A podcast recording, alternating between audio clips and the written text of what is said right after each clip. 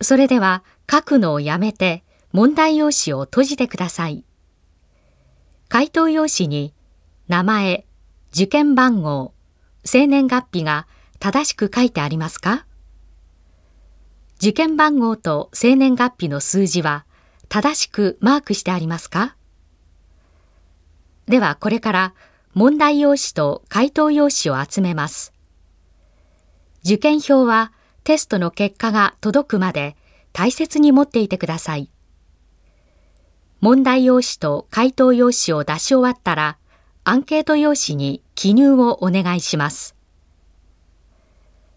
これでテストを終わります。